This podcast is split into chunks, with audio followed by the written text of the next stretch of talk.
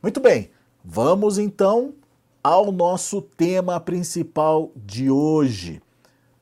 STF declara inconstitucional o marco temporal.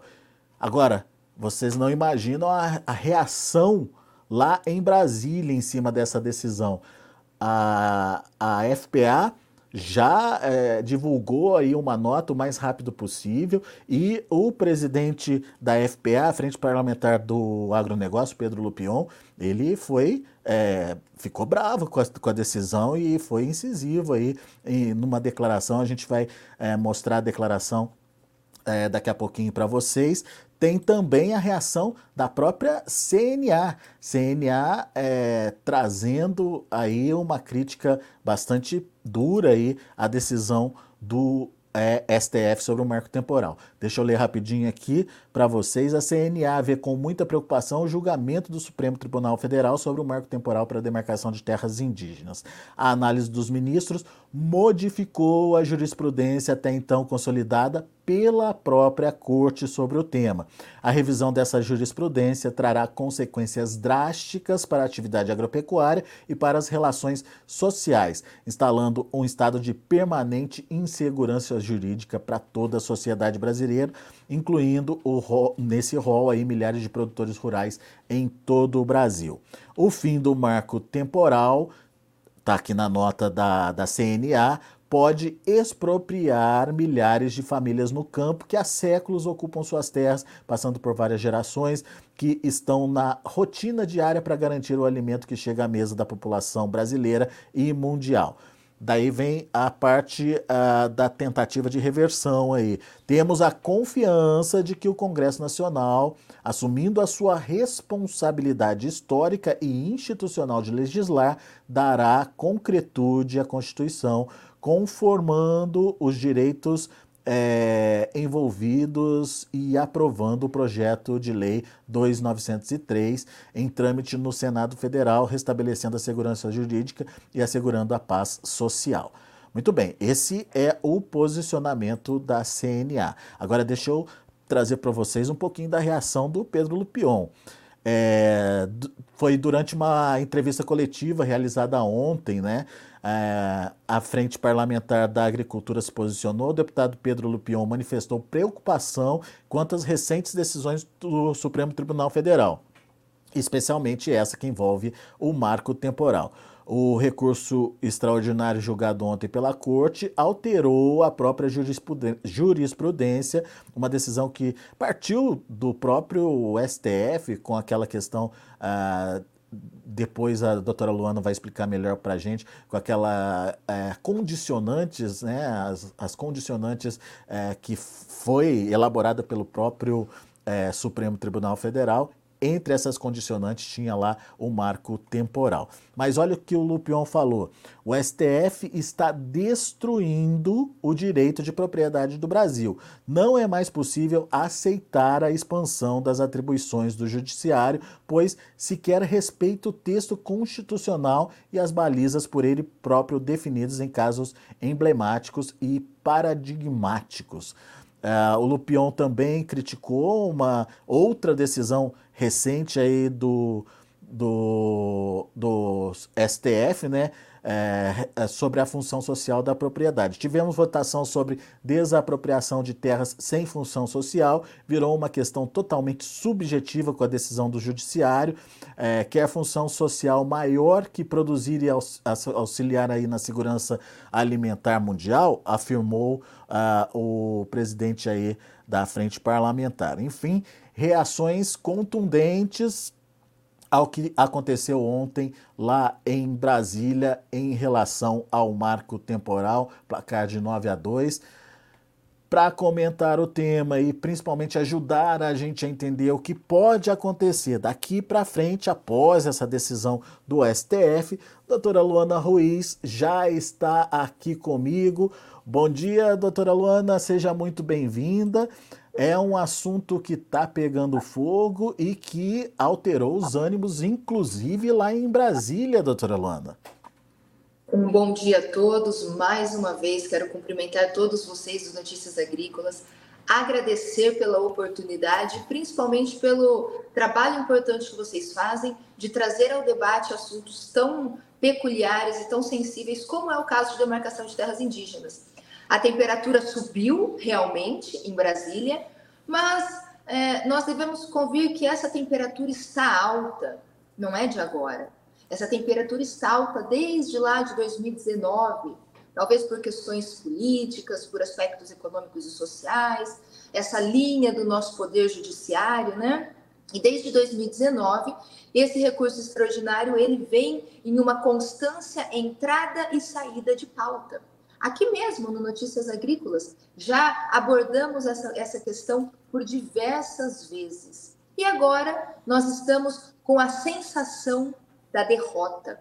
A derrota porque ontem se encerra o julgamento do recurso extraordinário 1.017365, tendo os ministros do Supremo Tribunal Federal derrubado o marco temporal. Olha só, chegou o dia que eu esperava não chegar nunca, o dia em que estivéssemos aqui conversando e eu viesse dizer que o Supremo Tribunal Federal derrubou o marco temporal. E a Mas gente achou, né, doutora, que o placar pudesse ser até um pouco diferente do que foi, né? 9 a 2 É porque a esperança é a última que morre, né? Eu sou suspeita, eu sou uma eterna esperançosa, acreditei é, de fato que nós tínhamos aí alguma chance de não derrubar o marco temporal. Por quê?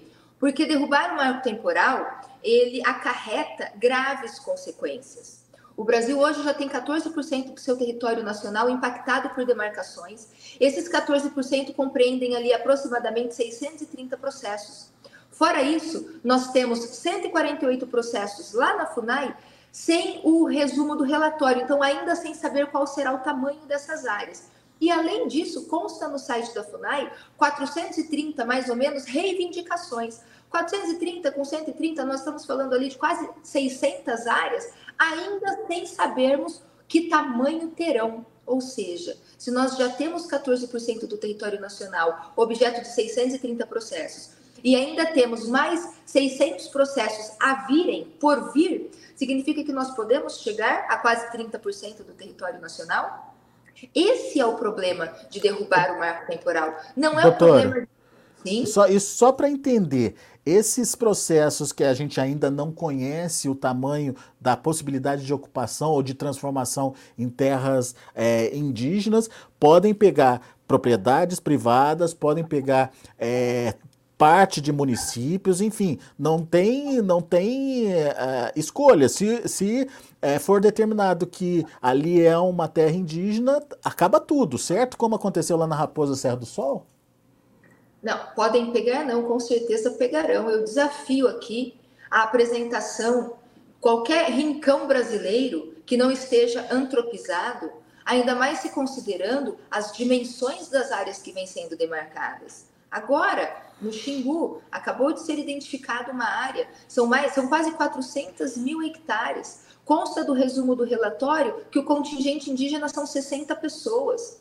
Então, diante dessas, dessas imensidões, é, tudo bem que existe uma tese antropológica de vínculo com a terra e tudo mais, nós estamos falando de o quê? 6 mil hectares por indivíduo de uma comunidade. Então, diante dessas proporções, com certeza é, é, pegarão áreas antropizadas, áreas em que já estão inseridas no contexto do domínio privado, áreas que já têm a, o seu índice de produção agrícola, extrativista, é, pecuária, enfim, é, com certeza absoluto impacto na propriedade privada e na produção do agro brasileiro. Então, o problema não é atender os, os anseios e os interesses das comunidades indígenas. O problema é fazê-lo diante de uma flagrante insegurança jurídica.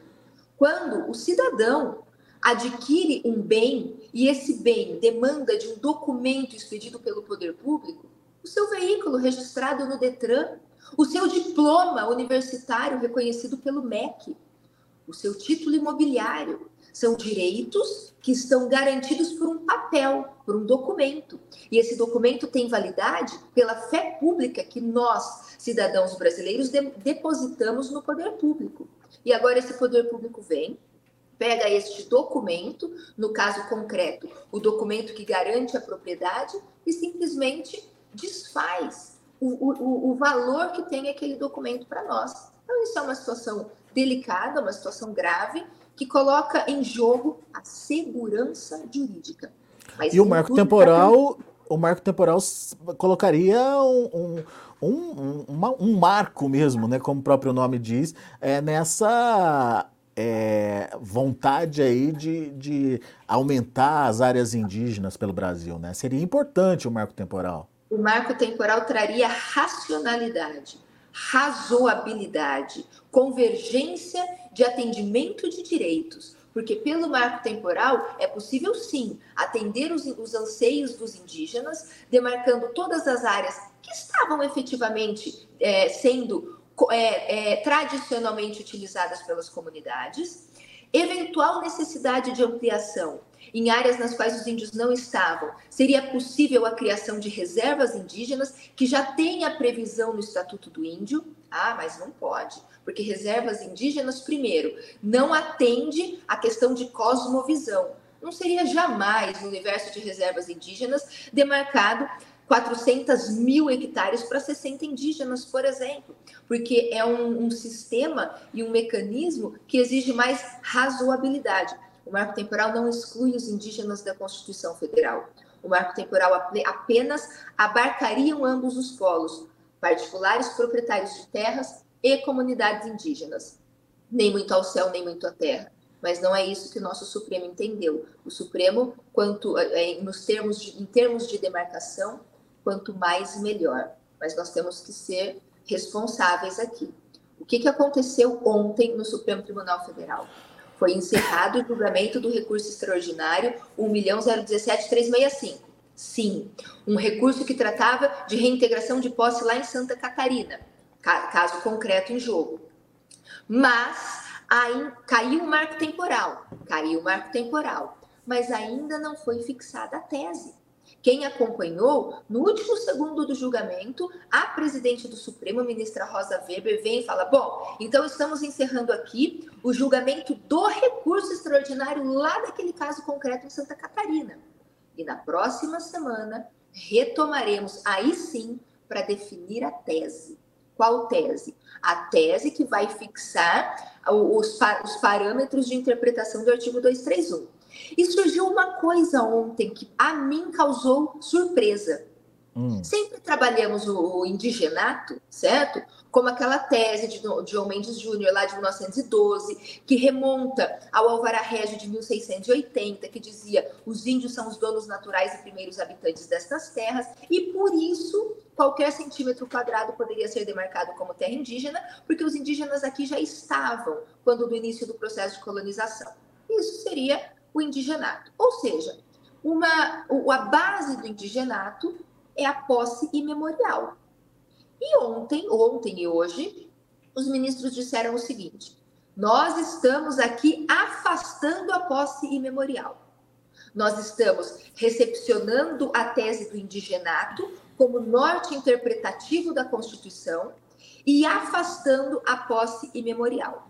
E isso me causou surpresa, porque até ontem eu tinha uma convicção de que posse imemorial é a base técnica do indigenato. E eles, então, apartaram conceitos que seriam sinônimos.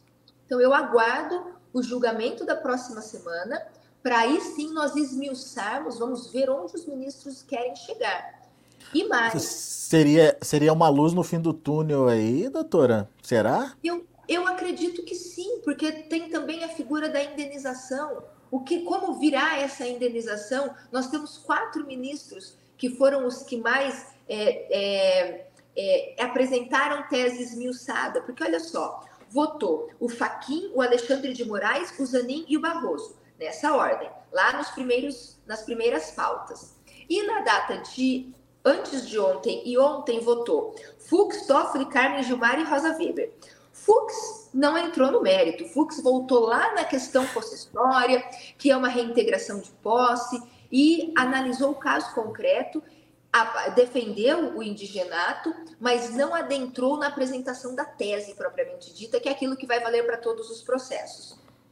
O Toffoli trouxe também uma questão técnica, vamos devolver o recurso lá é, definir a tese primeiro e devolver o recurso para o TRF rediscutir a matéria agora com base na nossa interpretação.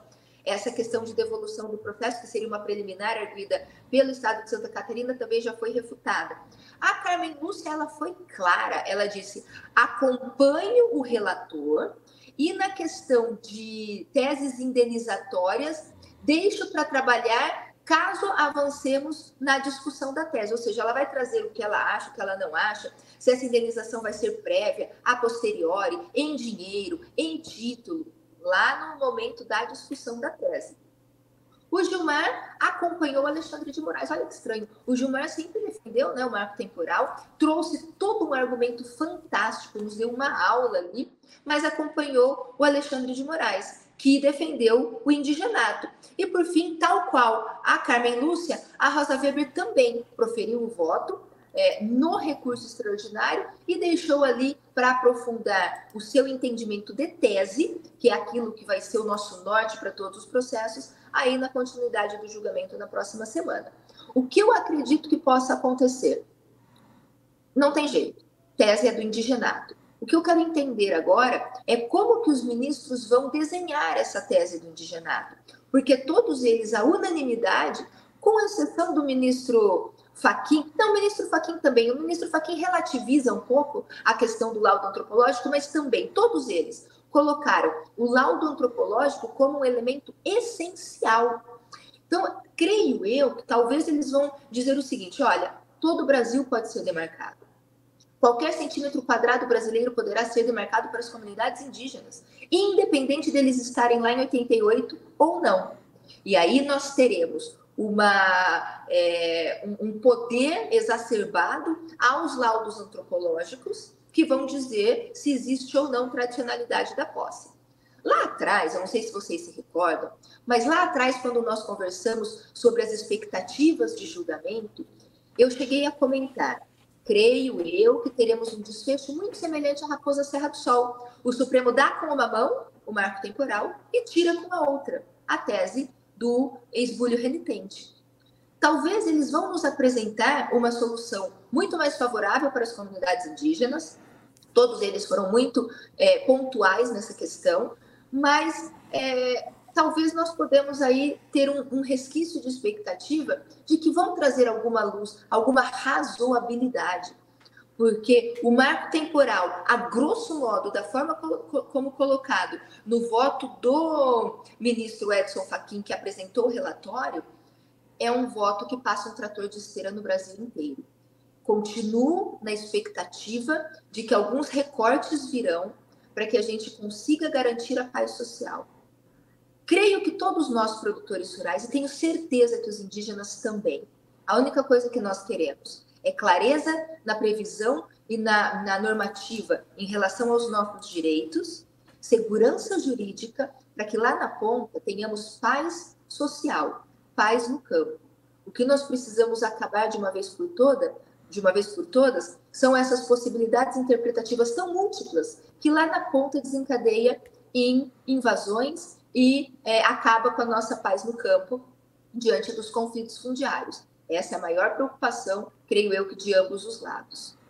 É, a gente está tendo é, aqui a participação do, do pessoal doutora Luana, e ao longo da nossa conversa eu vou é, colocando algumas é, ponderações aqui que vão sendo feitas. O Gabriel Rebelato, por exemplo, diz que a questão não é somente é, exclusivamente sobre a propriedade, sobre a própria propriedade. Isso trará instabilidade social e expropriará milhares de famílias brasileiras, pessoas essas que cultivam há anos nessas terras. Então, ele até é, deixa em letras maiores aqui menos Estado e mais liberdade. É, enfim.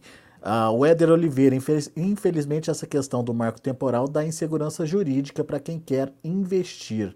É um, uma consequência da decisão também, né, doutora? Insegurança jurídica e a questão do, da restrição dos, investimentos, dos possíveis investimentos, né?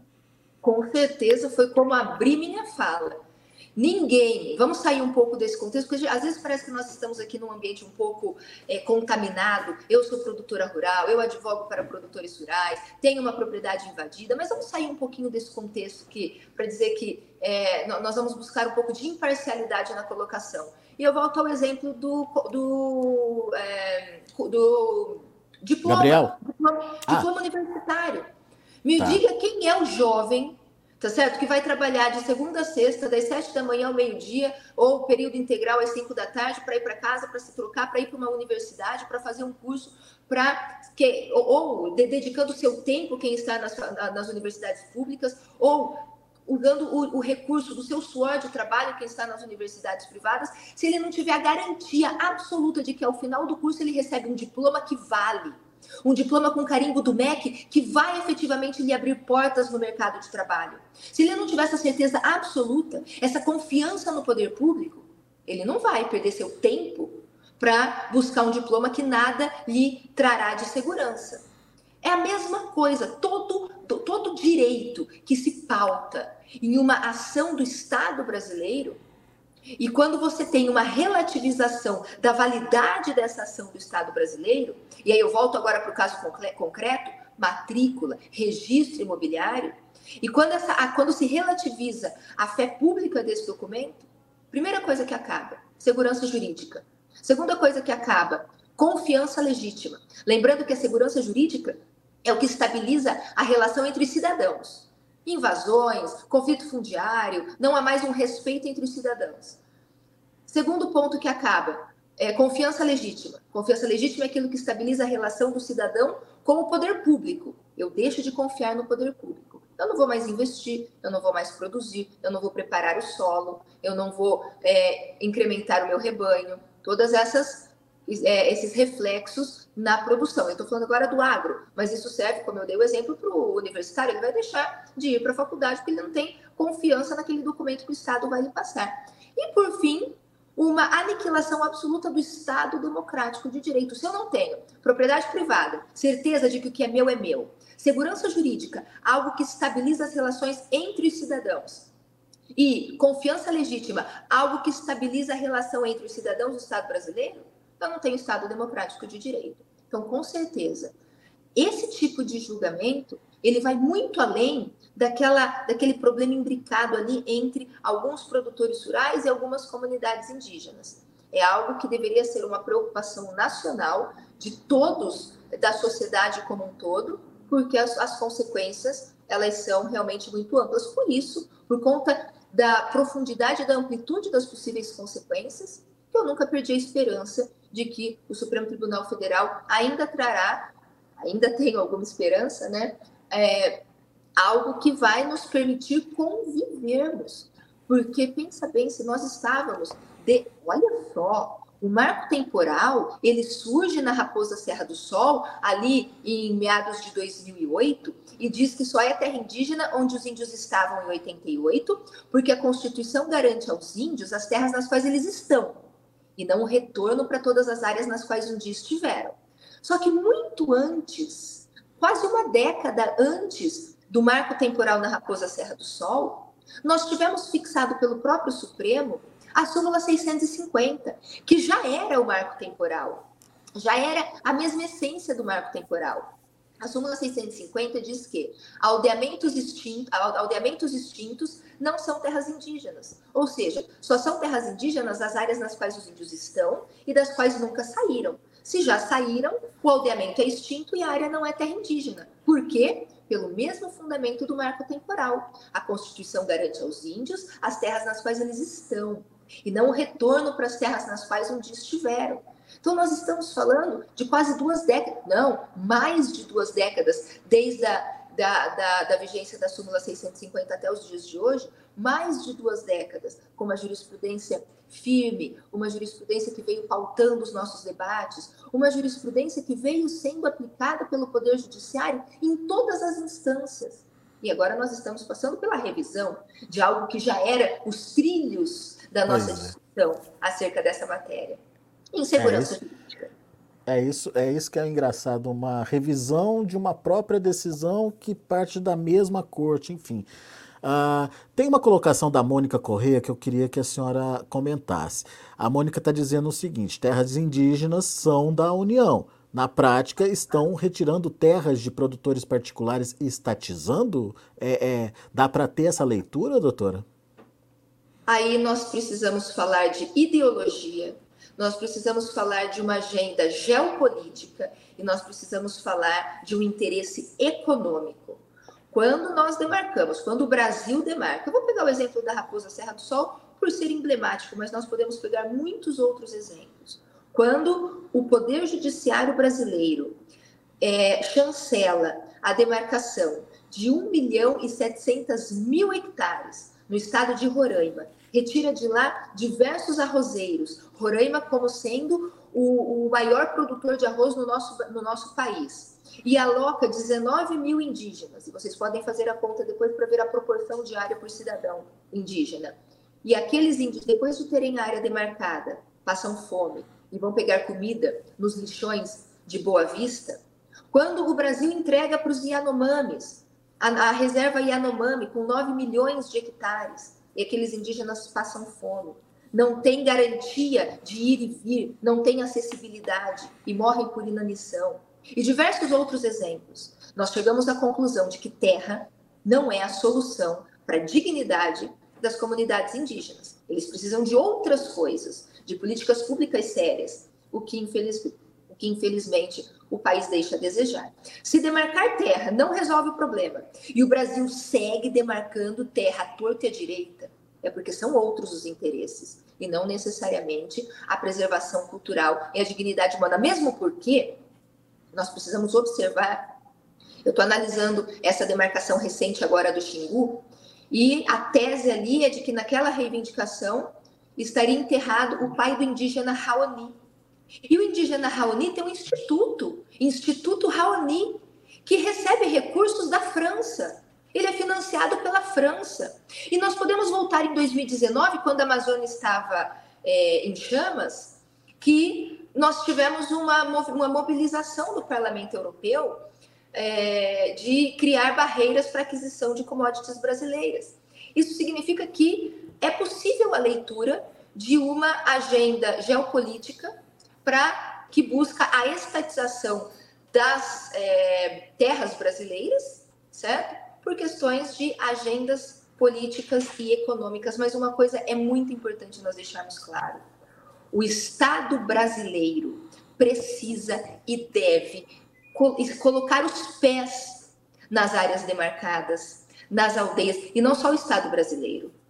Os estados federados também têm essas possibilidades políticas públicas dentro das aldeias, estender as mãos às comunidades indígenas, porque nem todos os indígenas estão se deixando levar para que as suas pautas sejam bandeiras geopolíticas. Então é muito importante essa presença do Estado brasileiro, dos estados federados, junto às comunidades indígenas, atendendo essas pessoas. Eu não sei se quem nos acompanha aqui já esteve em uma aldeia, já esteve em uma área demarcada e pior, já esteve em uma área de conflito. São seres humanos que estão ali também, tal qual nós, produtores rurais, rogando por uma luz ao fim do túnel. É preciso que haja equilíbrio e é possível haver esse equilíbrio. É só nós observarmos o próprio voto do ministro, é, é, oh meu Deus, André Mendonça, e ontem, com muita clareza, o voto do ministro Gilmar Mendes. O Gilmar Mendes ele apresenta uma tese do, do oh meu Deus, que foi ministro, não vou lembrar, mas enfim, do, do, do Jobim. Ele apresenta uma tese do Jobim que vem por, por etapas de análise. Então, eu preciso analisar por etapas. Estavam lá em 88, a primeira etapa, que seria a habitação tradicional. É essencial para a preservação cultural, segunda etapa. É necessária a sua reprodução é, física, de sobrevivência, terceira etapa, atende seus usos e costumes, quarta etapa. Então, nós precisamos trazer racionalidade para essas análises. Tem terras que estão sendo estudadas e demarcadas que as comunidades, essa, por exemplo, as comunidades teriam sido retiradas de lá na década de 60. E a reivindicação só retoma em 2005. Entre a década de 60 e 2005, aconteceu uma vida ali. E agora esse retorno, porque um dia lá estiveram, foram retirados. Foi injusto, foi errado, foi violento, é verdade. Nós não podemos negar a nossa história. Isso não significa que nós vamos apagar, porque aconteceu isso com as comunidades indígenas, reflexos de um processo de colonização. Nós vamos apagar agora décadas da vida de outros brasileiros que lá estiveram. Como eu digo e repito, da década entre as décadas de 30 e 60 até 2005, 2010, quando surgem as reivindicações, em alguns casos concretos, vidas aconteceram, um período de vidas. Então, é, simplesmente pegar o indigenato, tal qual colocado pelo Edson Fachin, que, como repito, para mim ainda era fundamentado pela posse imemorial, é um trator de esteira destruindo vidas. Mas o marco temporal puro, sem as suas nuances de esbulho renitente, de possibilidade de criação de reservas, também é um trator de esteira passando por cima do outro lado. Então, o desafio do Supremo Tribunal Federal, e é por isso que lá estão, é encontrar esse meio termo. E se não o fizerem, nós temos aí as nossas expectativas no Senado Federal. A única coisa que queremos, e eu falo como produtora rural, paz social, segurança jurídica dentro de uma, de uma realidade, de um critério de razoabilidade. Nem mutação, nem muita terra, e eu esperava também que viesse essa racionalidade das comunidades indígenas.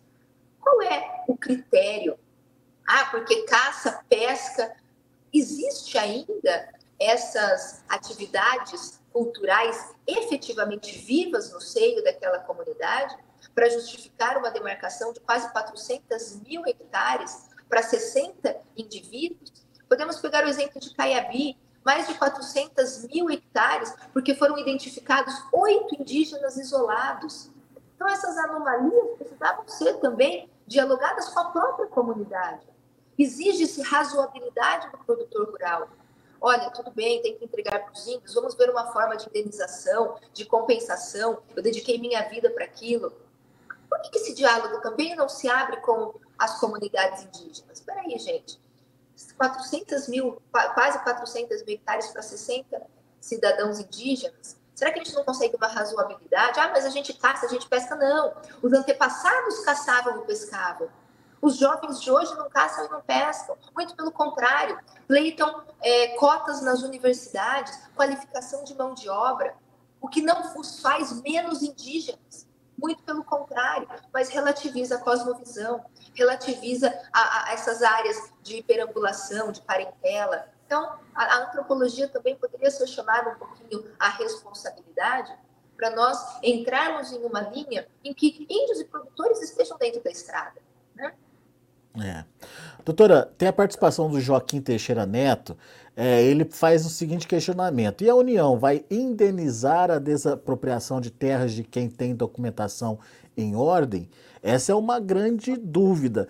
É, chega a ser até uma proposta, se eu não me engano, inicial aí do ministro Alexandre de, Alexandre de Moraes, mas a gente esbarra na questão da falta de recursos do Estado.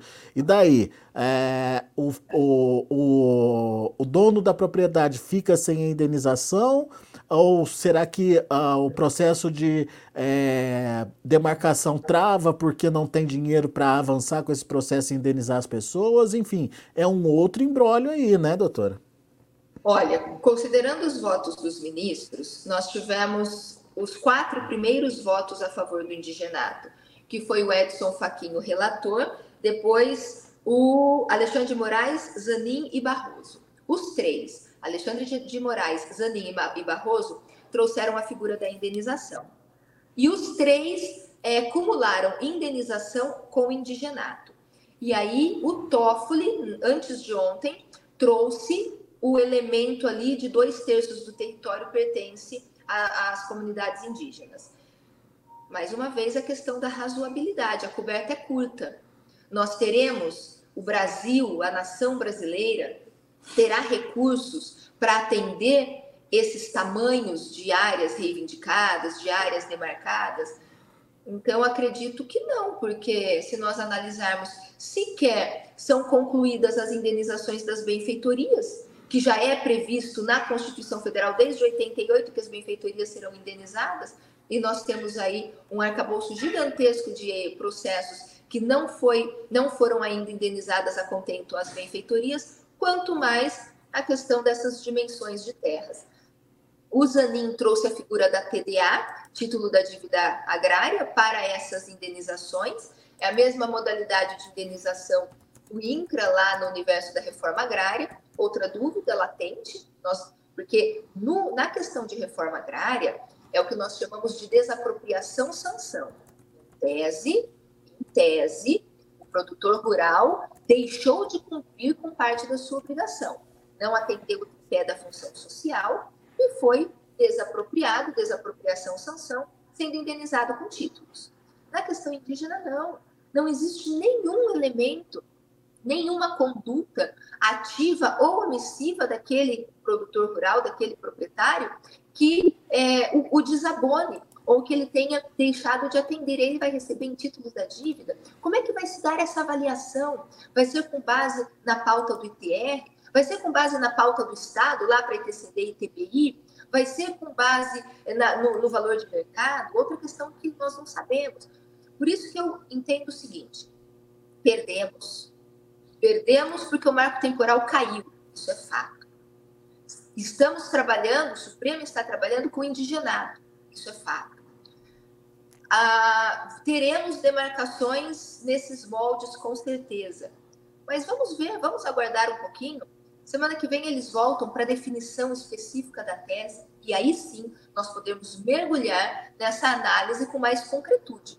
Por isso que eu venho aqui falando, é, eu me atenho muito, não quero trazer juízo de valor àquilo que os ministros votaram, quero me ater ao voto dos ministros e o juízo de valor que faço com muita tranquilidade é que, se nós tivermos o indigenato tal qual colocado pelo Edson Fachin, desconsiderando pormenores que possam surgir ainda, nós temos uma relativização da segurança jurídica.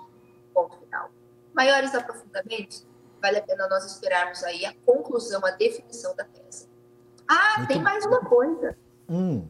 Está sendo julgado o recurso extraordinário 1.01.017.365, que nasce lá de uma ação possessória de Santa Catarina. Os índios invadiram um parque ambiental, começou uma ação de reintegração de posse e chegou agora nesse recurso extraordinário. Só que já tramitava no Supremo uma ACO, que é uma outra ação. Essa outra ação é uma demarcação que recai lá sobre 300, 400 é, possuidores, proprietários, eu não sei ao certo a questão, a realidade fundiária daqueles particulares, e é nessa outra ação discute-se a nulidade da demarcação e também se traz a figura da indenização. E o recurso extraordinário com essa ACO, eles foram unificados. Então, quando a gente trata de marco temporal, indenização e tudo mais, nem é específico a esse recurso extraordinário. É lá nos autos daquela ACO que foi anexado a esse recurso extraordinário. Então, são duas ações, em verdade, tramitando. Por isso, o aprofundamento da tese agora foi julgado o recurso extraordinário, ontem concluiu, e por isso que passou para a sessão seguinte a definição de tese, porque agora sim, juntando toda a matéria, quer seja de posse, quer seja de domínio, de indenização, de particulares, mesmo porque, como é que nós vamos discutir indenização a particulares nesse recurso extraordinário, sendo que esse recurso extraordinário é uma área pública do Estado? Porque tem aquela CO vinculada. Por isso, entendo ainda maior coerência. Nós, é, apesar de aflitos, né, sem saber qual vai ser o desfecho, acredito que as comunidades indígenas também comemoram grandiosamente a queda do marco temporal, mas ainda existe incertezas do que efetivamente virá. É, então, acredito bastante conveniente nós atentarmos aí para essa continuação do julgamento na próxima semana. Muito bom. Mas, paralelo a isso, existe a reação lá no Congresso. É, o que, que, pode acontecer de fato lá no Congresso? É, e uh, dá para esperar uma decisão, uma solução, ou pelo menos um, um caminho novo a se seguir a partir do que pode acontecer lá no Congresso, doutora? Com certeza absoluta, porque o Supremo só está interpretando diante da ausência de lei.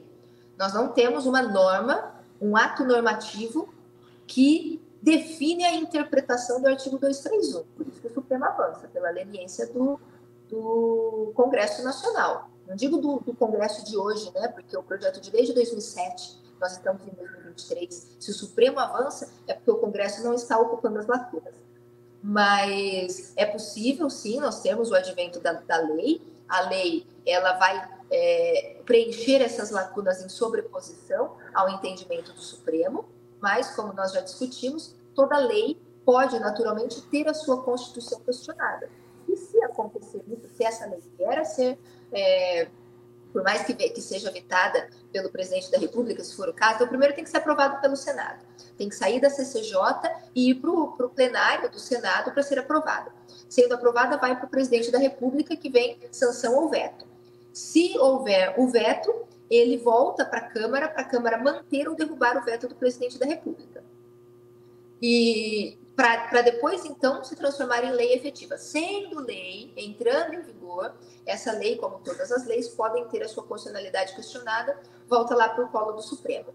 É, não sei se nós teremos aí uma discussão de PEC, um ponto técnico importante que me chamou a atenção. Já tinha me chamado a atenção lá no voto do, do no relatório do ministro Edson Fachin. No, no relatório do ministro Edson Fachin, duas coisas me causaram um pouco de incômodo. Primeiro, essa, essa forma tão pontual com qual o ministro Edson Fachin defende a, o, o exercício contramajoritário do Supremo. Ele diz que o Poder Judiciário precisa exercer o seu poder contra-majoritário. Contra-majoritário. Contra maioria. Se é contra maioria, é a favor da minoria. Onde fica a imparcialidade, é a ausência de axiologia e de ideologias nas decisões? Então, esse é um ponto que me chama um pouco a atenção. Porque quando o Poder Judiciário fala em ação contra-majoritária, ele está implicando ali o princípio da vedação do retrocesso, muito discutido lá em 2012, quando discutíamos o Código Florestal, né, o princípio da vedação do retrocesso. Então, se nós temos o indigenato que dá tudo aos índios, nós não podemos voltar, ter um retrocesso na garantia desses direitos. Mas isso só tem fundamento se esse direito, e aí entra o segundo ponto que me chamou a atenção, se esse direito for um direito fundamental.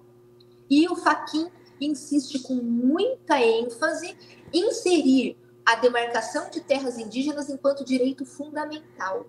E se for direito fundamental, aplica-se a vedação ao retrocesso com base na função contra-majoritária. E se assim sendo, neste contexto todo, nós vamos lá para o artigo 70 da Constituição, as cláusulas pétreas. E aí, os direitos fundamentais são cláusulas pétreas que não podem ser alterados por PEC e não podem é, ser impactados pelo retrocesso. Ou seja, se fixar que o direito territorial indígena é um direito fundamental, ele não pode ser alterado por PEC, então nem mesmo uma PEC poderia é, futuramente vir a trazer as amarras para evitar que haja a possibilidade de é, questionamento de constitucionalidade.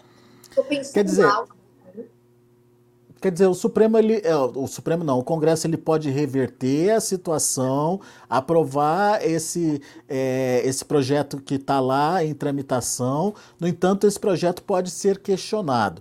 Teoricamente, uma outra solução seria uma PEC, uma mudança na Constituição. Mas daí a senhora está me dizendo que uh, o Faquin defende, uh, no, na arguição dele, uh, o, o, o, o conceito o conceito de, enfim, é, de, de, de, de garantia direito individual, fundamental. direito fundamental aí como cláusula pétrea. E isso não pode ser mudado na Constituição. Doutora, que embrolho é esse? Então a gente é, vai estar tá sujeito aí a uma é, determinação de inconstitucionalidade aí para sempre, será? Não necessariamente. É, o Gilmar Mendes ontem, no voto dele, ele falou: esse tema Vira e mexe esse tema volta aqui, né, para os debates no Supremo Tribunal Federal. Foi discutido na década de 60, foi discutido na década de 70 e 80, voltou para nós aqui nos anos 2000 com o, o, o, Raposa Serra do Sol. E estamos mais uma vez com essa pauta e depois de tantas décadas ainda não conseguimos definir para é, estagnarmos aí essa questão. Então, é, independente do resultado, eu não sei qual vai ser o resultado, eu queria que o produtor rural não, não é, começasse o seu dia hoje, depois do julgamento de ontem, jogando tapete. Não, não é o fim. E acredito que teremos muitos debates ainda pela frente. E acredito que teremos pormenores aí que vão acomodar a situação. Espero, de verdade, que haja um fatiamento das situações tudo bem, a região de Dourados, eu falo aqui do Mato Grosso do Sul, tem a região de Dourados, que existe uma superpopulação, a densidade demográfica altíssima, extrema, violência, suicídio, é uma realidade. Mas existem realidades como agora no Xingu, quase 400 mil hectares, segundo o resumo do relatório circunstanciado, indicado ali 60 pessoas. Então, é, a minha expectativa é de que haja também esse fatiamento para que a gente encontre soluções de acordo com é, realidades concretas de cada estado, de cada etnia. E outra, quando foi julgado Raposa Serra do Sol, lá em 2008, que nós tivemos marco temporal esbulho renitente, nós saímos dali felizes e tristes ao mesmo tempo, porque o marco temporal traz a segurança jurídica, mas o esbulho renitente permite demarcar qualquer centímetro quadrado do Brasil. E no decorrer do tempo, esses, essas teses foram ganhando contornos. Por exemplo, Teori Zavascki recortou a figura do esbulho renitente falou: não, peraí, não basta que os índios tenham sido expulsos lá no passado é preciso que eles tenham sido expulsos no passado, mas que persista um conflito possessório em 88. Ah, marco temporal, mas Gilmar Mendes trouxe, anos depois, em outros processos, um recorte na questão. Esteja lá em 88, primeira análise, mas não basta estar, tem que estar ocupando de modo tradicional uma segunda análise.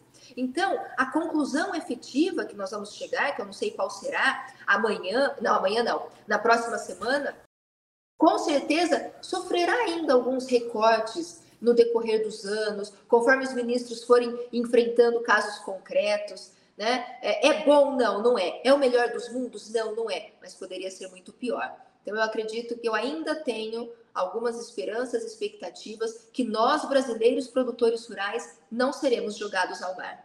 Doutora Luana, Agradeço muito a disponibilidade de estar aqui com a gente, sua disponibilidade de estar aqui com a gente, mais uma vez ajudar a gente a entender esse tema e mais uma vez é, trazer essa, essa tranquilidade aí pra gente. O mundo não acabou, né, doutora Luana? Vamos esperar mais uma semana aí por essa tese final do STF e a partir dessa tese daí sim é, buscar soluções ou tentar buscar é, fórmulas que possam minimizar um possível impacto dessa derrubada do marco temporal. É sempre bom te ouvir, doutora. Volte sempre, viu?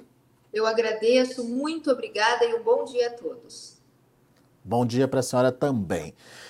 Bom, pessoal, depois dessa aula, então, e é, detalhes importantes aí trazidos pela doutora Luana, a gente é, não tem mais o que dizer. Vamos esperar a tese final aí do STF na semana que vem para entender uh, o que, que os ministros estão pensando. Um ponto importante nessa entrevista com a doutora Luana é que é, o, o, os ministros estão ou deram indicações de que vão afastar a posse imemorial a qualquer tempo, de qualquer forma, desde é, em algum momento, uh, mas é preciso trazer alguma coisa mais é, consistente aí para a discussão. Vamos ver então o que vem pela frente.